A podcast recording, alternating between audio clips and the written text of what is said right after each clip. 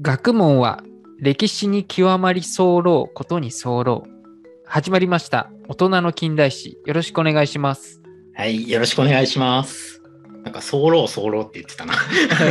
これ、候う2回で合ってんのかな え、でどういうことまあ、候うがね、1パターンの場合もあったんだけど、うん。 自分が読んだ本には2個書いてあったから。え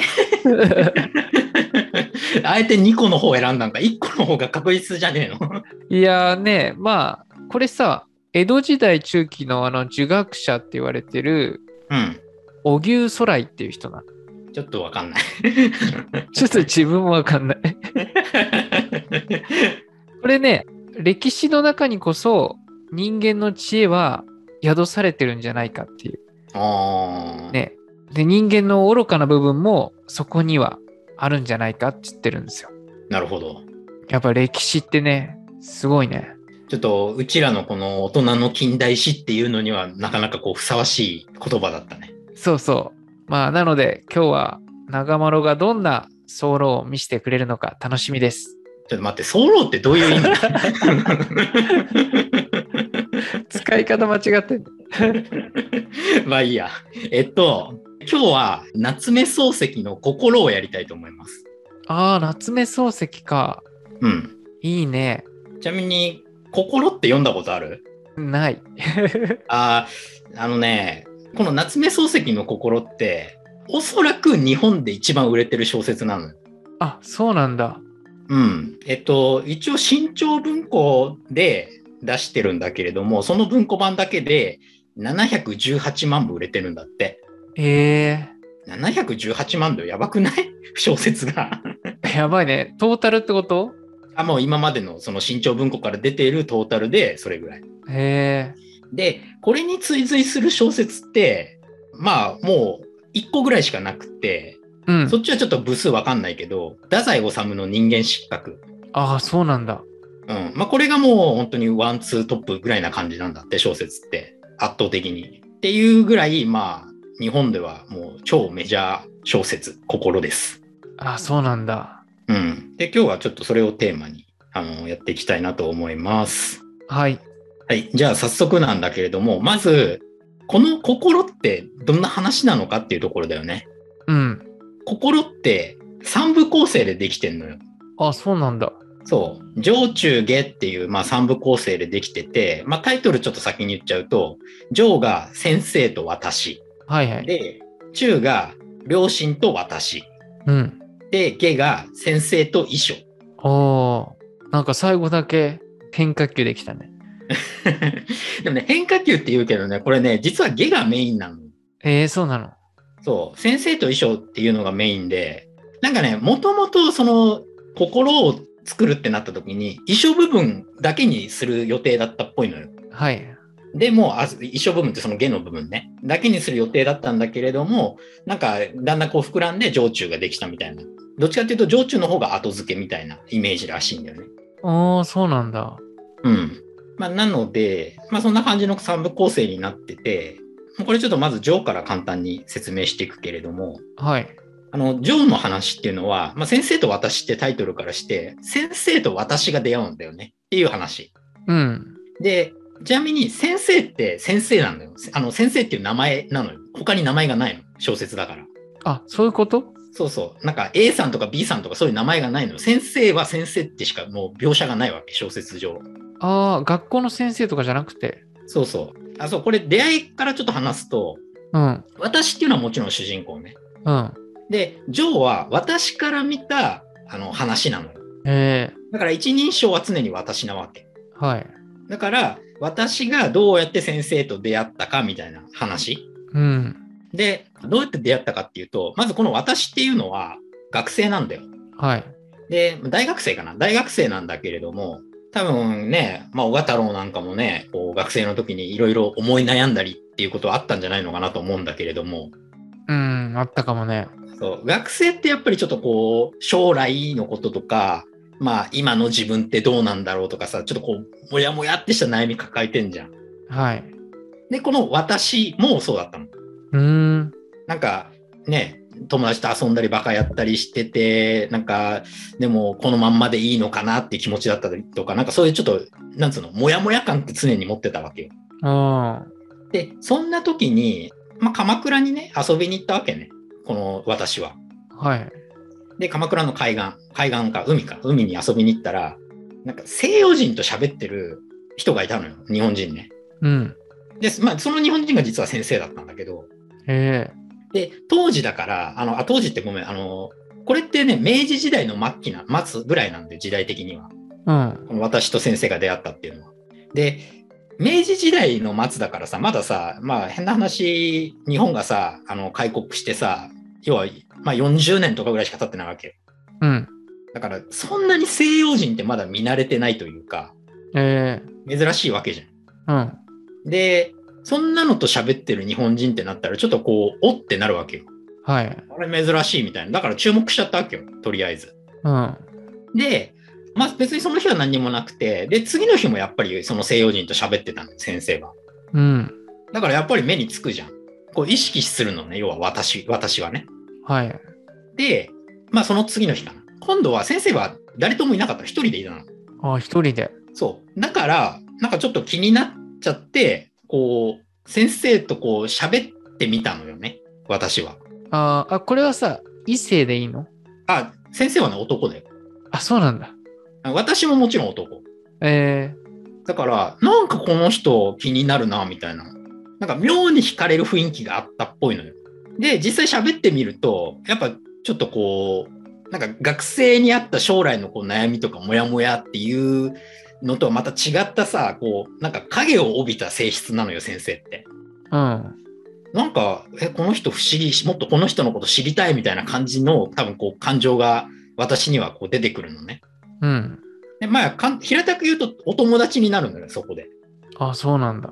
うん、まあお友達って言っても私は先生って呼んでるくらいだからちょっとそこ尊敬してるわけようん。あこの人物知りだなみたいな、まあ、実際物知りなのよ先生って学識も結構あってだからなんかちょっとそういう意味であこんこの人なんかすごい人なんじゃないのかなちょっと先生って呼ぼうみたいなだから先生って呼んでるのよあれだよなんか先生と呼ばせてくださいみたいなそんなイメージ雰囲気としてはああ、はい。で、まあその先生実は東京に住んでて、鎌倉で出会ったけど、で、私も東京に住んでたから、あ、じゃあ東京に帰っても遊びに行っていいですかみたいな感じで、まあ別れて、うん。で、実際東京にも遊びに行くわけ。その先生の家に。で、まあ1回目行ったらまあいなくって先生、留守で、2回目行ったらなんか女性が出てきたのよ。ええで、まあ女性は奥さんなんだけど先生の。ああ、そういうことか。そうそう。で、まあ主人はいないですよ。で、墓参りに行ってますっていうのよ。ええで、え、なんで墓参り、誰の墓、お墓なんですかとか、さ、そういうのを聞くんだけど、あなんか、雑司ヶ谷で、あの、まあ、友達のお墓なのよ、みたいな感じで奥さん言って、うん。なんかさ、友達の墓参りって言っても、なんかやっぱりちょっと影がある先生だから、なんかこう、引っかかるのよ。うんうん。なんか、うん、うん、みたいな。でもなんか、やっぱ気になるから行ってみようって言って、ちょっとストーカーっぽいんだけど、雑司ヶ谷まで行くのね、私は。で、その、はお墓の近くの喫茶店でこう待ったら、先生が、本当これは偶然だけど、来るのよ。ええで、まあそこで先生と再会して、で、誰のお墓だったんですかとか、なんかそういうことをこう聞くんだけど、なんか先生ってね、こう、思わせぶりっていうのかな。なんかね、ちゃんと言ってくれないのよ。簡単に言うと。なんか、いや、友達のお墓だよ、うーん、みたいな感じ。なんかもう、含ませといて、でもそれ以上は言わないみたいな。ああ、そうなんだ。そう、そういうニュアンスがあって、だからちょっとやっぱりさ、なんかあるよな、この先生みたいな、すごい妙に惹かれてんのよ、やっぱ私っていうのは。ああ、そうなんだ。っていうところが、まあ、この上巻では書かれてるわけ。うん。まあ、上巻の最後の方なんだけど、先生の奥さんに、え、先生って何なん、どう、どうなんすかみたいなこと聞くんだよ。うん。え、なんか、昔からなんですかみたいな。で、まあ、奥さんは、昔は明るかったんだけどねって言うんだよね。うん。で、まあ、ある日を境に、ああなってしまったのよ、みたいな。だんだんああなってしまったのよ、みたいなことを言って、で、え、ある日って何ですかみたいなことを言っても、奥さんもちょっとこう、はぐらかすって感じなの。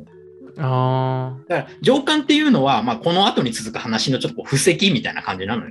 簡単に言っちゃうと。ちょっとこう、伏線を引っ張っとくみたいな感じ、本当に。そんなのが上巻。で、まあ、そんな感じで次、中に行くんだけど、中はタイトルが、両親と私。うん。で、さっきちらっとお父さんちょっと健康状態が、まあ、病気っていう話をちょっとしたんだけど、病気が悪化しちゃうんだよ、中の初めで。うん。だから、あの、帰省しなきゃいけなくなっちゃって、私は。うん。で、まあ、帰省するんだよ。帰って、でも実際、あれあんまり病気じゃなくねみたいな感じで、ちょっと元気なのよ、意外とお父さん。ああ、そうなんだ。あ、なんだなんだ、よかったよかったみたいな。どっちかっていうと、なんか学生だからさ、お前就職大丈夫なんかとかさ、そういう話とかをこう、いろいろして、まあ先生と出会ったっていう話とかもするんだけど、その中で。はい。で、まあそんな感じでちょっと実家で過ごす日々っていうのがこう描かれていて、この途中でちょっと事件が起きるのよ。はい。その事件っていうのが、明治天皇の崩御なんだよね。あ明治天皇が死んじゃうの。あ、はい。で、明治天皇が死んでさ、その後にさ、乃木稀助が殉死したでしょ。あそう。で、これにお父さんは感銘を受けちゃうの。あ、うん。もう俺の時代も終わりなんだな、みたいな。っていう感じで、なんかこう、シューンってなっちゃうのね。あの、お父さんが、病気だったお父さんが。はい。あ、明治も終わってしまった、みたいな。俺の時代も終わりなんだ、みたいな。俺が生きてきた明治も終わりなんだ、みたいな。うん。そしたら急に衰弱してっちゃうの、お父さん。ええ、そうなんだ。そうそう。で、最終的に既得まで行くのかな、話の中だと。死ぬ描写は確かなかったはずなんだけど、あの、既得までなっちゃうのよ。もうお父さんいよいよもう持たないねっていうところまで来ちゃうの。うん。で、まあ、そんな中、ほら、さっき就職の話みたいなのもしたじゃん。あの、先生と出会ったりとかさ、あの、お前就職大丈夫なんかみたいな学生だからさ。で、先生に就職斡旋してもらえばいいじゃんみたいな話も出てたんだよ、その間に、あの、両親から。うん。でも、まあ先生って言ったってさ、別にせん先生って呼んでるだけでさ、実際、あの先生ってプータローなのよ、実は。うんそうなんだ。親の財産で生きてるような人間だから、あの、プーなわけよ。ええ、だからそんな人にさ、就職斡旋してもらおうなんてちょっと無理じゃん。うん。まあでもそこまで言うなら送ってみようかっていうんで、先生にちょっと手紙書いてって出してたのよ。うん。で、まあ、帰ってこないんだけど、お父さん既得になって、ああ、どうしようどうしようみたいな感じの時に、先生から手紙が返ってくるのね。はい。でね、この手紙がね、まあ、すっごい分厚かったんだよ。はその手紙の分厚さとかもね、書いてあるんだけど、6センチだったんだって。い。ええ、6センチ。 6センチってやばくない あの、6センチってね、なんか何かなって思ったらね、大体さ、週刊誌あるじゃん。うん。マガジンとかジャンプとか。うん。 あれ、大体それぐらいらしいよ。だからそんな手紙が返ってきたのよ。すごいね。 え、どんな就職先探してくれたんだよ、みたいなさ、感じのが来たんだけど、あの、封筒に入ってね。うん。で、ちょっとこうパッて見たときに、後ろの方が、なんか、ちょっとパッて中身が見えたんだって。うん。でね、その中身が見えたところのフレーズがね、こう書いてあった。この手紙を読む頃に、私はもうこの世にはいない っええ、なんか、ちょっとホラーチックな。て。そう。えーみたいな感じになるじゃん。でもお父さん死にそうだし、どうしようどうしようってなって、悩んだ末に東京に戻ることを決意して、列車に乗るっていうところまでが中なの。うん。で、下はね、あの、タイトル先生と一緒じゃん。うん。まあ、要はね、もう本当、ゲはね、遺書の中の話なの。ええ、だから、もう私とかもう関係ないから、出てこないから。うん。で、この遺書なんだけれども、まあ、さっき言った通り、超長文の遺書なわけじゃん。だからやっぱストーリーもすごく長いわけよ。なので、まあ、割とはしょるけど、まず、先生の生い立ちみたいなのが書かれてたの。はい。で、先生は若い時に自分のお父さん、まあ、資産家だったんだけど、お父さん亡くしちゃうのよ。うん。で、まあ、先生まだ学生だったから、まあ、なんていうの、えー結構遺産あったんだけれども、それをおじさんに任すのよ、管理を。うん。自分のおじさんね。で、まあ、もちろんおじさんのことはすごく信用してたし、あの自分の母親もおじさんに任せとけば大丈夫みたいな感じで言ってて、でだからおじさんに遺産の管理を全部任せてた。はい。そしたら、そのおじさんがなんか、いとこと結まあ、自分の娘とかだよね、と結婚しようよみたいな感じで進めてきたりとか、なんか、親みたいな感じになるわけよ。うん。で、なんかこう、ゆくゆく調べてみると、遺産を使われまくってたんだよね。あ、そのおじさんにそうそう。まあ、要は、もう騙されてたのよ。うん。で、先生はそれで親族に裏切られるっていう、ちょっと心の傷を負って、逃げるように、その、おじさんのところから逃げるわけ。うん。で、お金はさ、言ってもさ、この人遺産あったから、お金はまあそこそこあるんだけど、うん。住む場所がなかったから下宿しようってなるわけ。まあ、当時下宿っていうのは一般的だったからね。で、下宿先を探してる中で出会ったのが実はその奥さんなわけよ。ああ、はい。その奥さんの名前ちゃんと出てて、あの、しずさんって言うんだけど、うん。まあ、しずさんはお母さんと一緒に暮らしてたの。はい。お父さんは軍人でもう亡くなっちゃってるの。だから未亡人のお母さんと自分、まあおお嬢さん、しずさんで住んでたわうん。け。で、そこに下宿人として転がり込んだのが先生っていう。はい。で、初めは先生さ、ちょっとこう、すさんでたのよ、心が。やっぱ親族に裏切られてたわけだし、もういや別に住めりゃいいんだと。別にお前らなんかだ誰と一緒に住もうか関係ないぐらいな感じだったんだけど、うん。この未亡人の奥さんもそうだし、あの、お嬢さん、しずさんも、すごく、こう、先生に優しく接してくれて、なんかこう、だんだんだんだん打ち解けてくるわけ。先生の心っていうのも。はい。で、打ち解けたところに、ちょうど先生の友達、友人ね、うん。が、あの、ちなみに友人の名前、K っていう。うん。 あの、K ってね、 アルファベットの K だから。 あそうなんだ。そうそう。小説だからそんな感じなんだろうなと思って。K がね、K はもともとお寺の子だったんだけれども、医者の養子に出された。はい。だから、その養子に行った先は医者になってほしかったんだけど、K はさ、やっぱお寺の子供ってのもあって、ちょっとこう、信心深いというか、信念がすごいのよ、とにかく。うん。だから、いや、俺は医者にはならないみたいな感じで、こう、突っぱねるわけよ。はい。そしたら、もう感動食らっちゃうわけ。いや、もう、じゃあ出てけっつって。お前にはもう一銭もやらないみたいな感じで感動食らって。で、とにかくもう貧乏な暮らしをしてたわけ。はいはい。だから、それを見かねて、あの、下宿先においでよって、あの、いい人たちだよみたいな感じで誘ってくれて、K と一緒に住むことになる。うん。まあ、お嬢さん、そのしずさんと先生と K と、あの、まあ、未亡人の奥さんとの4人の生活になるわけね。はい。で、初めのうちは全然、こう、なんともなかったんだけど、だんだんだんだん、K としずさんが仲良くしてるのを見るわけ。はい。なんかね、仲良くしてるのを見たときに、こう、ざわついたんだよね、先生が。ざわざわざわみたいな。まあ、それが恋なのかどうかっていう描写が、こう、明確にあるわけじゃないんだけど、なんかちょっといい気がしなかったの、とにかく。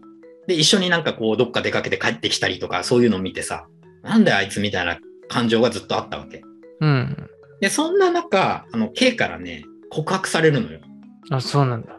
そう、K が、実は、しずさんのこと好きなんだよね、みたいなことをね、打ち明けられるの。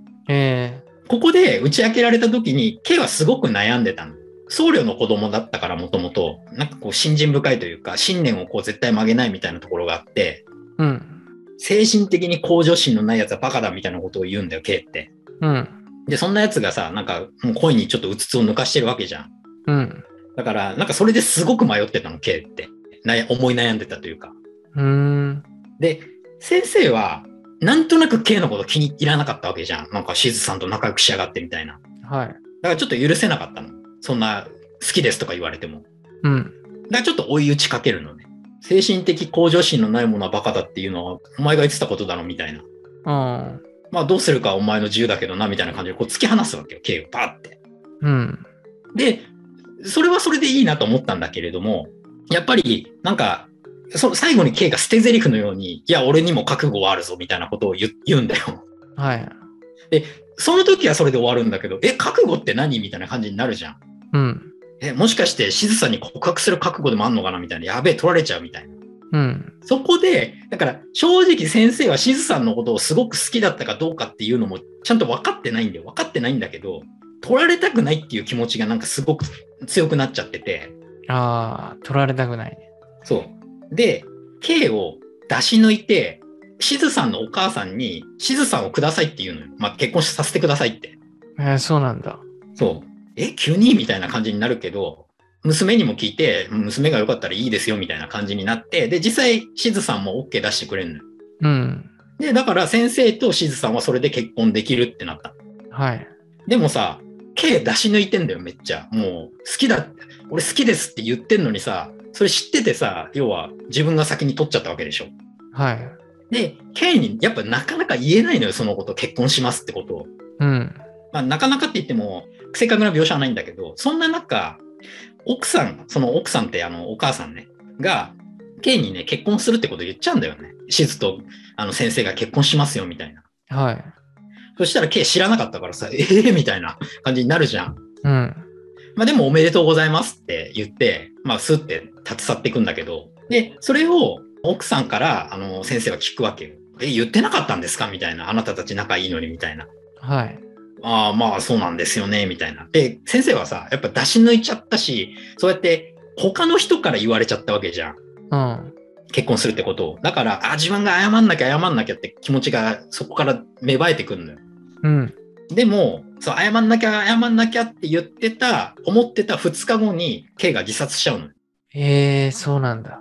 そう。で、その K は遺書を残してるんだけれども、うん。ああ、まず自殺してるところを見たのは先生ね。あ、そうなんだ。そう。あの、首を切ってたんだから、確か。首を切ってこう自殺してるんだけど。あで、遺書があったから、やばい、この遺書に俺のこととか、しずさんのこと好きとか書いてあるんじゃねえのかなみたいな感じでちょっとビビるわけよ。あ、はい。だから遺書を見るんだけど、全然そういう恨みつらみとか書いてなくって、うん。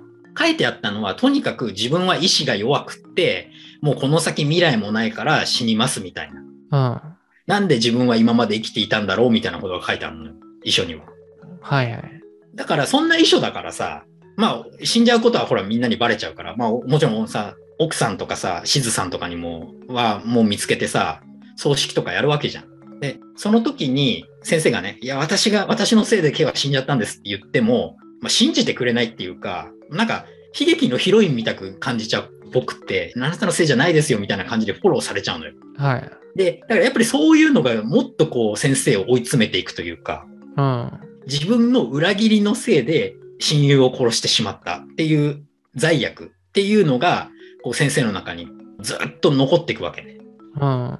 で、まあ、そんな先生の気持ちっていうか出来事っていうのが結局ちょっとこう先生って影を帯びているとかさ妙に惹かれる雰囲気があったとかさそれは先生の今までのこう生き様というか生きてきたものがそうさせてたっていう感じなんだよね。うん。で、あの先生の遺書の最後は、このことは誰にも言わないでほしい。あなただけの秘密にしてくださいって言って終わってんのよ。はい。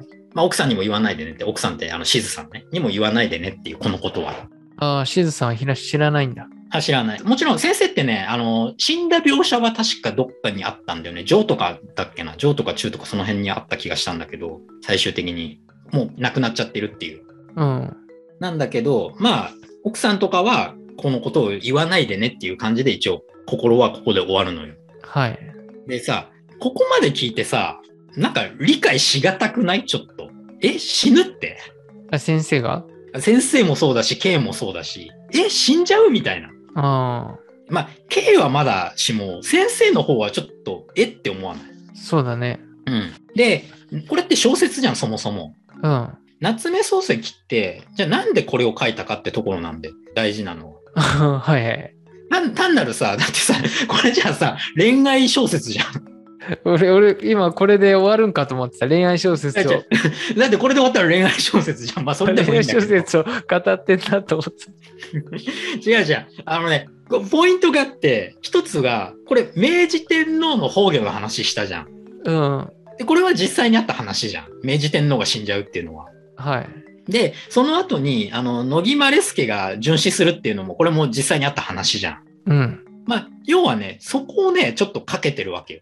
ああ、そうなんだ。うん。あ、ちなみになんだけど、野木マレスケって、なんで死んだか知ってるえー、わかんない。あの、もちろん天皇に殉死してるんだけど、明治天皇に。うん。野木マレスケってね、あの、西南戦争で自分が持ってた旗をね、敵に取られてんの。ああ、そうなんだ。で、なんかさ、旗ってさ、象徴みたいなもんだから、その軍の。うん。あ敵に奪われるなんていうのはもう、超恥なわけ。そうなんだ。なんかさ、月に旗立てたりとかするじゃん、国旗とか。まあ、旗ってやっぱそういう象徴なのよ。とにかく、これが私の国です、みたいな。っていう、やっぱ象徴だからさ、その旗を敵に奪われるなんていうのはもうあってはいけないことなんだよね。ああ、だからあの、アッツ島でもなんか旗持ってたもんね。うん。旗持ってさ、こう戦闘で、あの、戦ってたでしうょん。まあそんな感じで旗っていうのはある意味そういう軍人の誇りみたいなところもあるわけよ。うん。で、それを西南戦争でさ、奪われちゃったもんだから、ずっとそのことをね、こう心に秘めてたわけよ。野木マレスケって。はい。もういつ死のうかみたいな。えー、わかんないな、その感覚。そう。で、あ、で、今ね、お小太郎がね、わかんないな、その感覚って言ってたんだけど、これね、ちょっとすごい大事な話なんだよね。うん。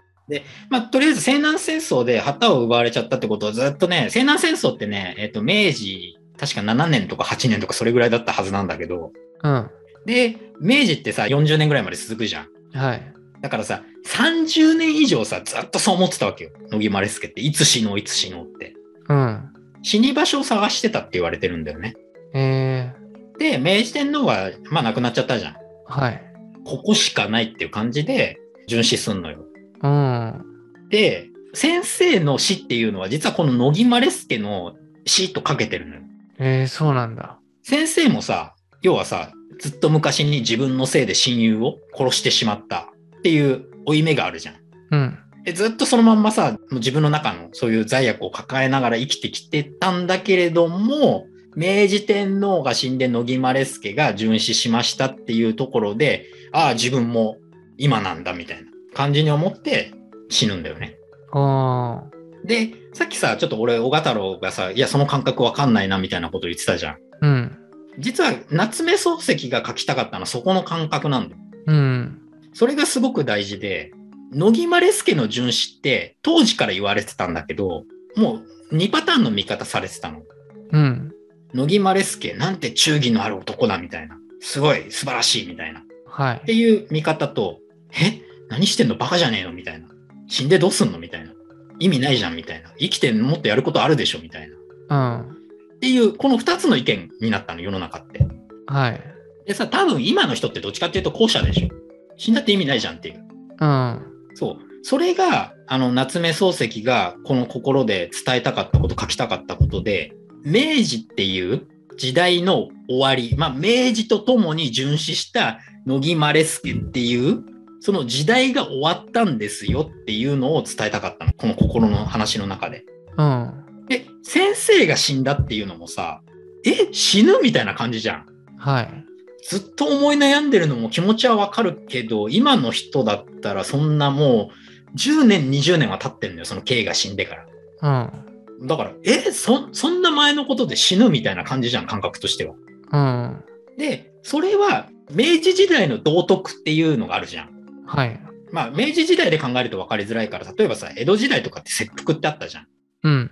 切腹ってさ、今わかんないでしょ、その理屈って。うん。なんで切腹すんのみたいな、痛いじゃんみたいな。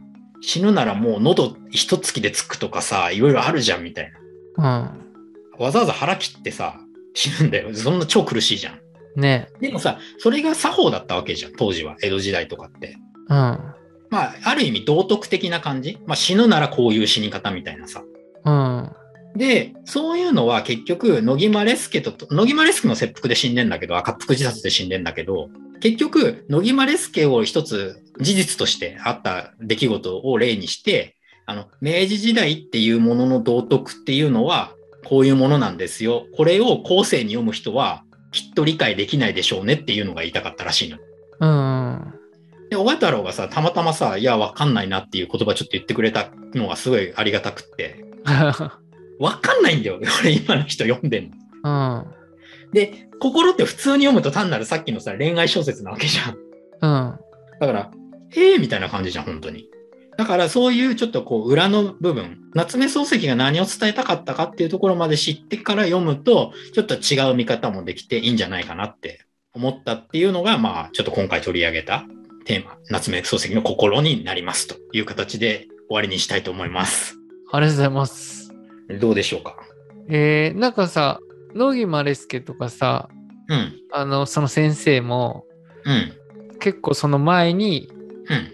自分がずっと思い悩んでたことがあって、その死ぬきっかけが欲しかったのかなって思っちゃったんだけど。そうそう。死ぬきっかけに、結局、明治天皇の崩御に対する殉死っていうのを選んだわけじゃん。あえ、先生も結局のところはそれなんだよ。あの、最終的には。今し死ぬならじゃあ今だなっていう感じになって死んでるあ、うん。あなるほど。何にもない時だと、なんなんつったらいいんだろうな。の。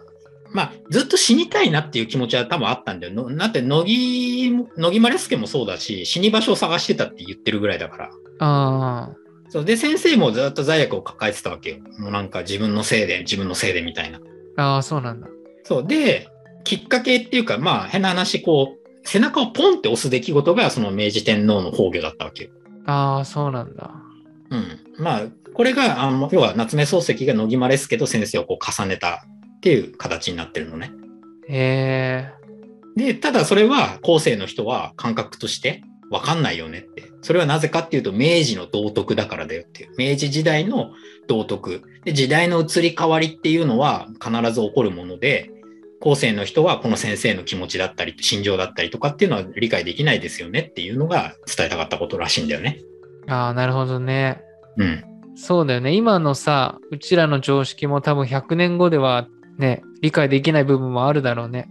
うん、本当俺ら今こうやって音声配信やってるけどさ うん。えなんでそんなことしてんのみたいな時代も来るかもしんないしさ。しね、あの、なんで満員電車乗ってみんな一生懸命会社行ってんのとかなるよね。そうそうそうそう。だって働き方だって結構ね、全然もう本当ここ十数年で全然変わっちゃってるじゃん。なりそうだよね。そう。だから道徳っていうのは本当に時代とともにすぐ移り変わっていくもんで、で、その昔の道徳っていうのはなかなか理解しがたいものなんだよねっていう。えー、ありがとうございます。なんか深いというかいい勉強になりました。このね、夏目漱石の心はね、日本で一番売れてるだけあってね、読みやすさもあるのよ、実際。ああ、そうなんだ。そう、読みやすいし、読みやすいけど理解しがたいっていう、なんかちょっと謎のテーゼが発生するけど。理解ができないっていう。 まあ、おすすめです。ありがとうございます。じゃあ、まあ、ということで、今回は夏目漱石の心でした。はい。じゃあ、これ聞いてくれてる人、もしよかったらね、なんかコメントだったりとか、あの、フォローして、また聞いてくれたら嬉しいです。ありがとうございました。はい、ありがとうございました。